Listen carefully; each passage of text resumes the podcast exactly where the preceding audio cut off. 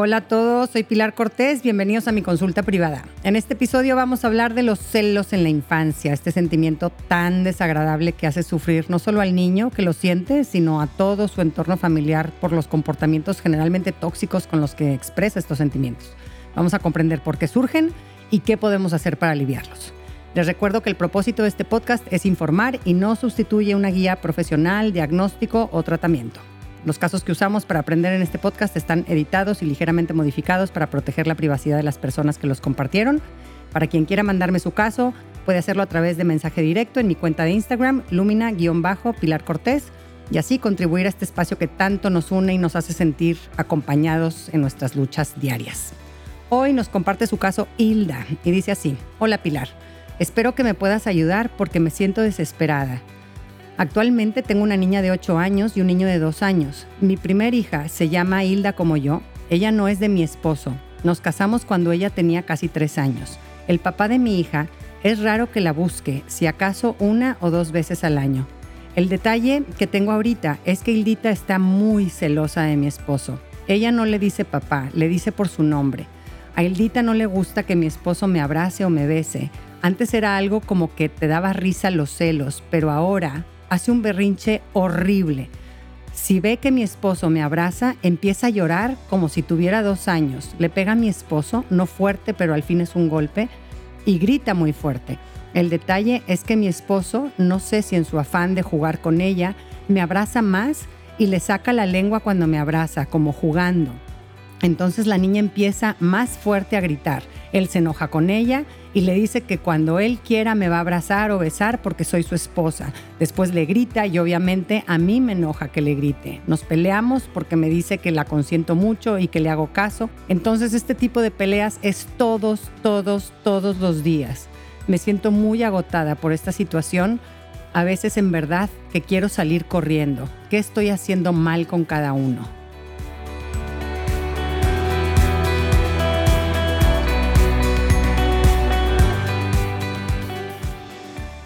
Gracias, Hilda, por compartirnos esta situación tan desgastante que estás atravesando y que seguramente pues está afectando a todos los miembros de la familia, a ti, a tu esposo, a tu matrimonio, tu relación con tu hija y hasta tu hijo de dos años que está expuesto a estos eventos de conflicto tan destructivo. Es importantísimo ponerle un alto a esta dinámica tóxica que se traen y que ha ido escalando porque los va a acabar tirando por el barranco.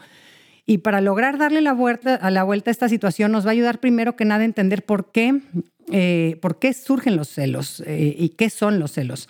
Los celos tienen muy mala fama, yo diría que un poco más que otras emociones negativas. Muchos interpretan los celos como un sentimiento inadecuado, incorrecto, malo, eh, que no es de gente buena y bonita sentirlo, pero no es así. Los celos tienen un propósito. ¿Cuál es esta razón de ser de los celos? Los celos se encargan de proteger nuestras relaciones importantes. Se activan cuando vemos amenazado el afecto que necesitamos o que queremos de un ser querido porque ha aparecido alguien más que llama también su atención y recibe su afecto. Por ejemplo, al llegar un, nuevo elemento a la familia, llámese padrastro, eh, como en tu caso, Hilda, o, un hermano nuevo, los celos tienen un propósito adaptativo y van a buscar proteger el lazo de amor que tiene con su base segura y cuidar que estos nuevos elementos no lo vayan a destruir. En cierto modo, el niño reclama seguir teniendo la misma atención que recibía antes y que ahora tiene que ser compartida. Eh, los celos son un sentimiento súper desagradable eh, y difícil de procesar porque es complejo. De los celos surgen miedos a perder a un cuidador principal, la ansiedad de ya no ser importante ni amado, eh, enojo hacia la persona que creemos que nos está arrebatando ese amor vital para nosotros. Eh, creo que hace todo el sentido del mundo los celos de tu hija, Hilda, si en sus primeros años de vida te tuvo solo a ti y toda para ella, no había papá, convirtiéndote tú en su única fuente de amor y protección. No tenías pareja, ni otros hijos, ni nadie con quien compartirte. Eh, tu hija está experimentando un, duelo por perder el amor como lo conocía, exclusivo. Primero teniéndote que compartir con tu pareja y después con un medio hermano. Eh, no es una situación fácil para ella y es normal que la tenga desbordada. Generalmente la respuesta de un niño ante los celos suele manifestarse con envidia y resentimiento hacia la persona eh, intrusa que considera un rival. En tu caso, Hilda, sería tu marido, aunque más comúnmente suelen ser los hermanos. En la infancia es normal que un niño sienta celos tras el nacimiento de un hermanito, especialmente si hay menos de tres años de diferencia entre ellos. Cuando hay más de tres años de diferencia entre los hermanos, los celos suelen ser menos comunes entre hermanos. La edad promedio en la que aparecen los celos es entre el año y un mes y los dos años, tres meses, según un estudio que hicieron en el 2016. A los tres años y medio, los niños en general ya logran distinguir cuáles situaciones sociales les provocan los celos y podemos ayudarlos a, identificarlas. Eh, cuando los papás comparan a los hijos o cuando forman una relación de apego seguro con uno más que con otro, los celos brotan más fácilmente entre los hermanos. En el episodio 3 de la primera temporada de este podcast, eh, que se llama Quiero que mis hijos se lleven bien, hablo más sobre este tema y en el libro Hermanos no rivales de Adele Faber eh, también pueden ahondar más en el tema de los celos entre hermanos. Ahora, como dijimos, es verdad que los celos hasta cierto punto pueden motivarnos a proteger, atender y fortalecer una relación importante que está atravesando cambios y novedades. Pero cuando la respuesta de celos es exagerada y prolongada en el tiempo, eh, puede deteriorar terriblemente las relaciones familiares, que es lo que estás viviendo tú ahora, Hilda. Hay diferentes síntomas que podemos ver en los niños que experimentan celos. Algunas son conductas internas o dirigidas hacia uno mismo, como infelicidad, aislamiento o frustración.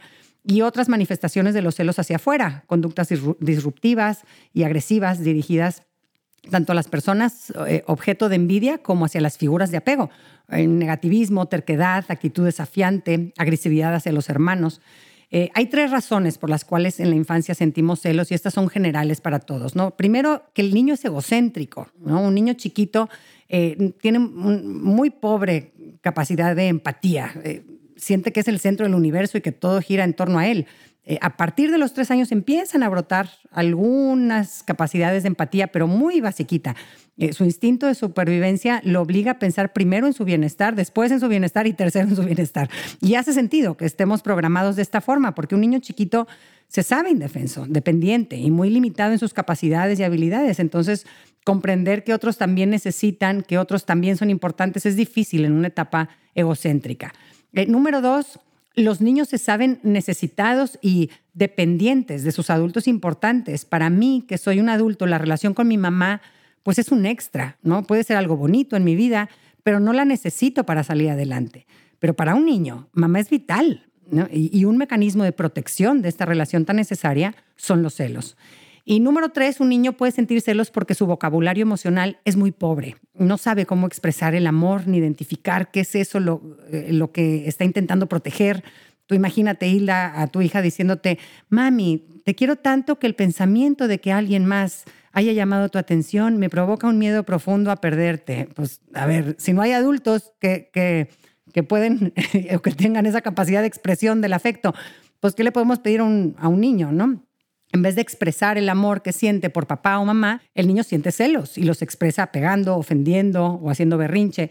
Como cavernícola, pues sí, pero pues hasta ahí le da. Eh, estas tres características se dan en cualquier niño y son parte natural de su desarrollo. Ahora, existen situaciones específicas que no son de todos los niños, que también favorecen el brote de los celos. Y estas son, el primero y más común de estos factores es la disparidad en el apego. Y esto sucede en tu caso, Hilda. O sea, el niño está más apegado a un papá que a otro.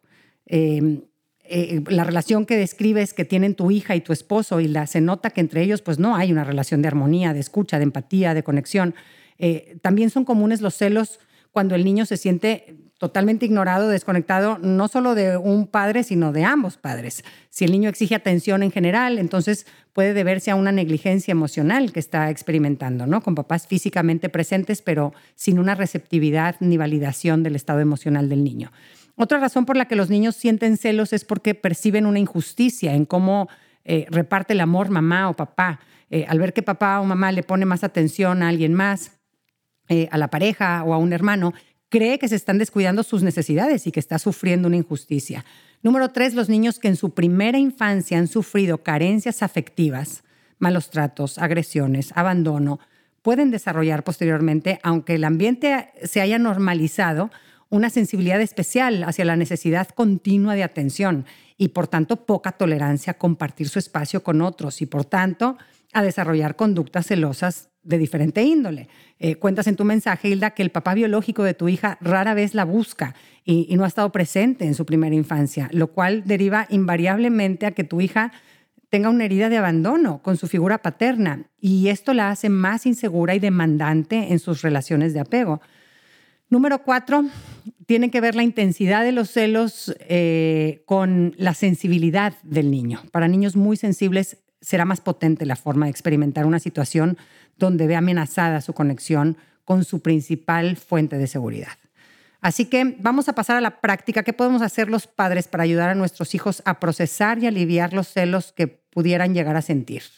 Primero, y empezamos de lo más básico, a hablar de los celos con naturalidad. Esto que dijimos de que, ay no, qué feo. No, mijito, no sientas celos. Muy fea que sientes celos y nos da miedo, porque entonces si sientes celos quiere decir que no lo puede querer. Claro que podemos querer a alguien y también sentir celos de esa persona, ¿no? Hay que explicarle al niño en qué consiste este sentimiento, ¿no? Los celos los sentimos cuando queremos el amor que otro está recibiendo de una persona que es muy importante para nosotros, ¿no? Y, explicar que sentir celos no te hace un niño malo. Eh, y explícale y reconoce la mezcla complicada de emociones que está experimentando.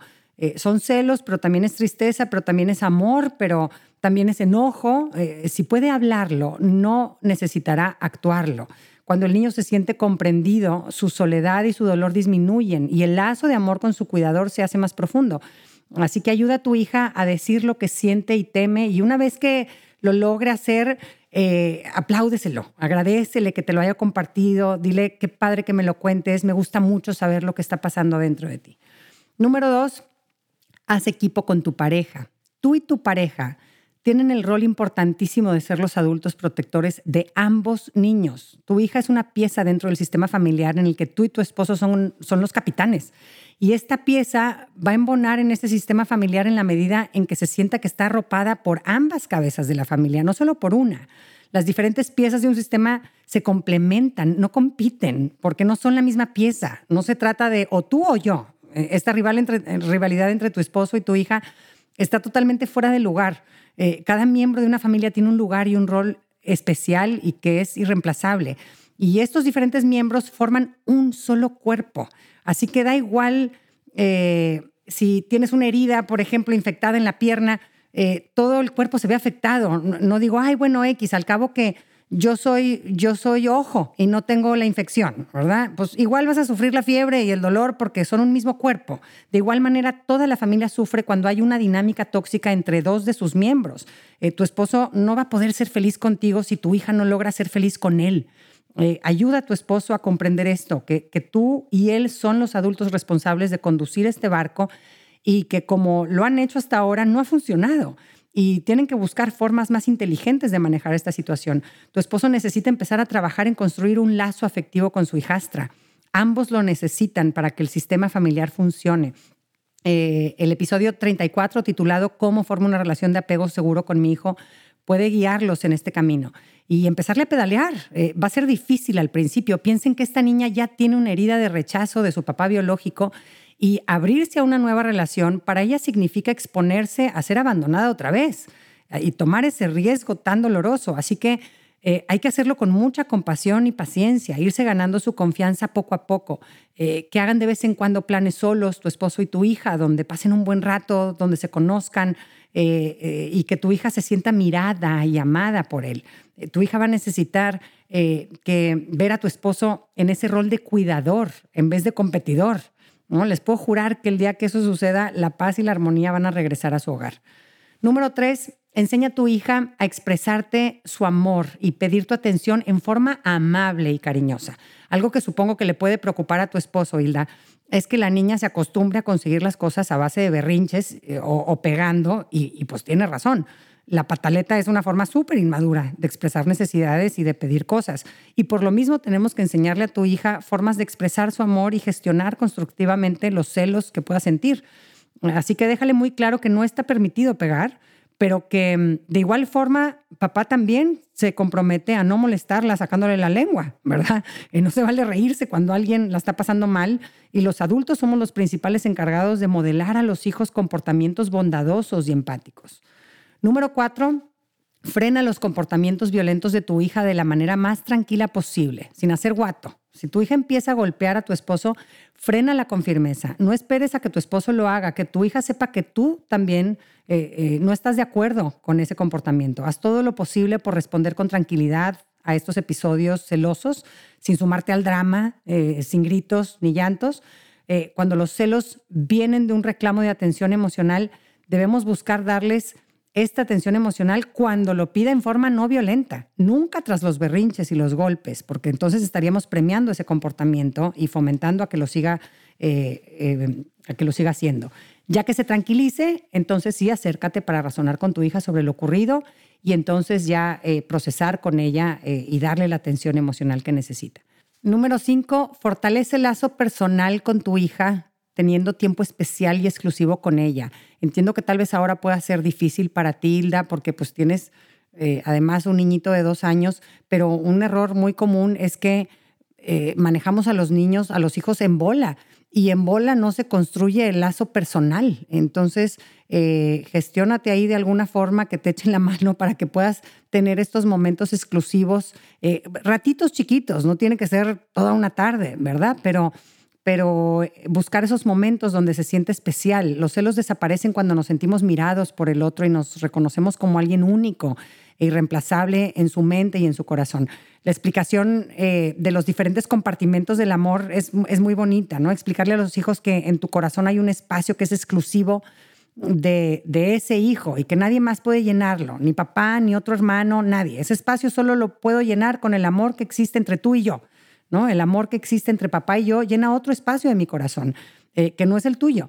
Y a medida en que la familia crece, no es que los espacios se vayan haciendo más chiquitos para que quepan otros, eh, porque el corazón de mamá se expande. Entonces, esto les da mucha tranquilidad, el saber que no son reemplazables, que hay un espacio en tu corazón que solamente les corresponde a ellos.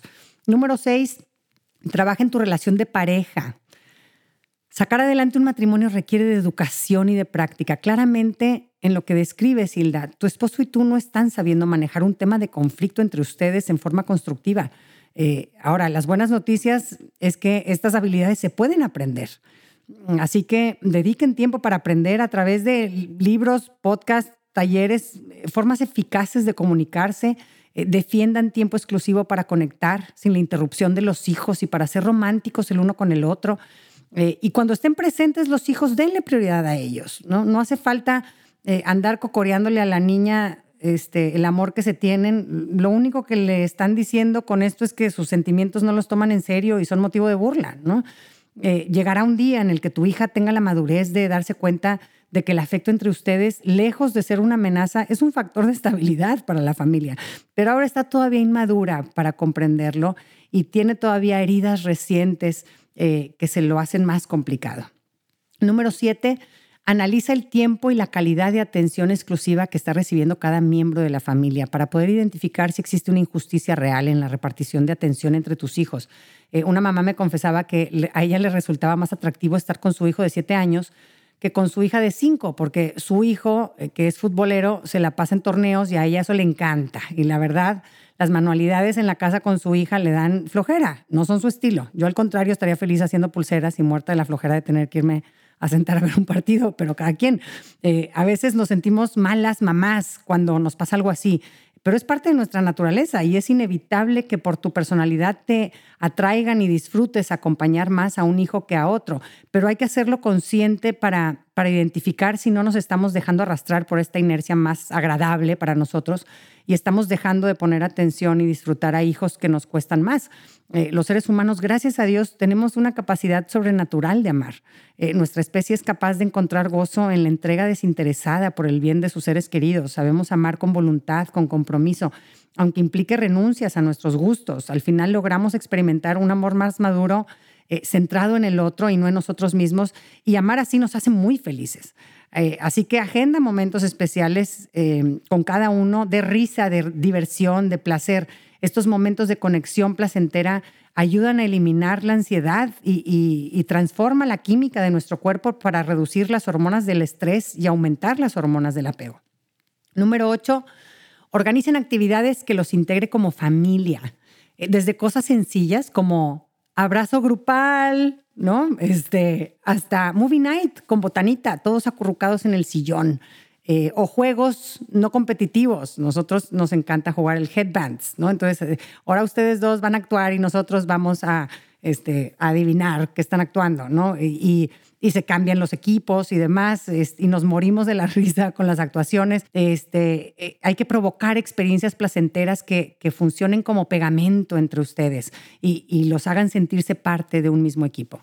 Número nueve, involucra a tu hijo de alguna forma padre y gratificante cuando hay algún evento que gira en torno a tu esposo o en el caso de que el, rival eh, sea un hermano, eh, por ejemplo, va a cumplir años tu esposo, eh, invita a tu hija, oye, vamos a comprarle un regalo, tú me ayudas a escogerlo, qué se te ocurre, ayúdame a decorar aquí, de qué color quieres los globos, este, y luego de pasadita, pues pasamos a echarnos un heladito, ¿no? Este, o o a pasar un ratito en el parque, ¿no? De esta forma tu hija va a asociar que cuando tú tienes muestras de afecto con tu pareja, ella también gana algo.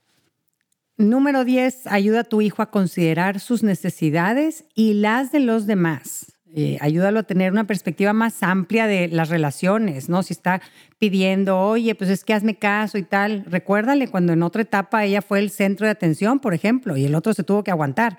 Eh, a nuestros hijos no les hace bien que los criemos como si solo ellos tuvieran necesidades y las de las, los demás no importaran, ¿no? Tolerarle todo, ceder a sus demandas o hacerle creer que, es el centro del universo. Y tampoco les hace bien el otro extremo, donde hay escasa afectividad, maltrato, eh, poca interacción, abandono. Eh, cuando pida, reconoce que tiene necesidades, pero también trae sobre la mesa las necesidades de los demás, incluidas las tuyas. Y aquí pasamos al último punto, protege tus necesidades de bienestar físico y emocional. Eh, te noto muy preocupada, Hilda, porque tu esposo esté contento y que tu hija esté contenta, pero tú también tienes necesidades que debes expresar y proteger. A tu hija le sirve escucharlas y respetarlas y a tu esposo también. Dices, a veces en verdad que quiero salir corriendo. Y si descuidas tus propias necesidades, un día en efecto vas a explotar y vas a acabar saliéndote corriendo. Eh, estás en una situación muy estresante y necesitas válvulas de escape y apoyos fuertes, no solamente por esta dinámica entre tu esposo y tu hija, además tienes un, niñito de dos años que son, es una etapa agotadora. Eh, así que regálate el tiempo para hacer ejercicio, eh, come sano, no tomes alcohol, desahógate con una buena amiga, ve a terapia, métete a clases de pintura o de cualquier actividad que disfrutes. Eh, acuérdate que tu bienestar emocional depende en gran parte de ti atiéndete y no caigas en la trampa de pensar que porque estás rodeada de gente necesitada que te pide, ya no hay espacio para ti. Eh, creo que en un caso como el tuyo, Hilda, es importante que busquen la ayuda de un profesional. Tu hija tiene un trastorno de celos que, que no están sabiendo aliviar con las herramientas que tienen. Apóyense en un terapeuta familiar y aprendan formas de manejar los temas de conflicto con compasión y aprendiendo herramientas que les permitan disfrutar de un hogar con estabilidad y armonía. Muchas gracias por escucharme. Les mando un abrazo con mucho cariño.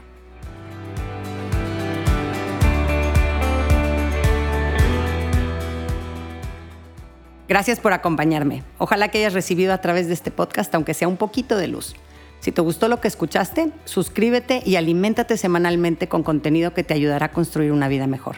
Si quieres compartir la luz que te llevaste de este tema, puedes enviarnos tus comentarios por mensaje de voz o por escrito al número más 52 8111 930543 o por email en consulta privada arroba luminapilarcortés.com, cortés con S. En mi página puedes accesar a talleres en línea y más material educativo. Encuéntrame en www.luminapilarcortés.com.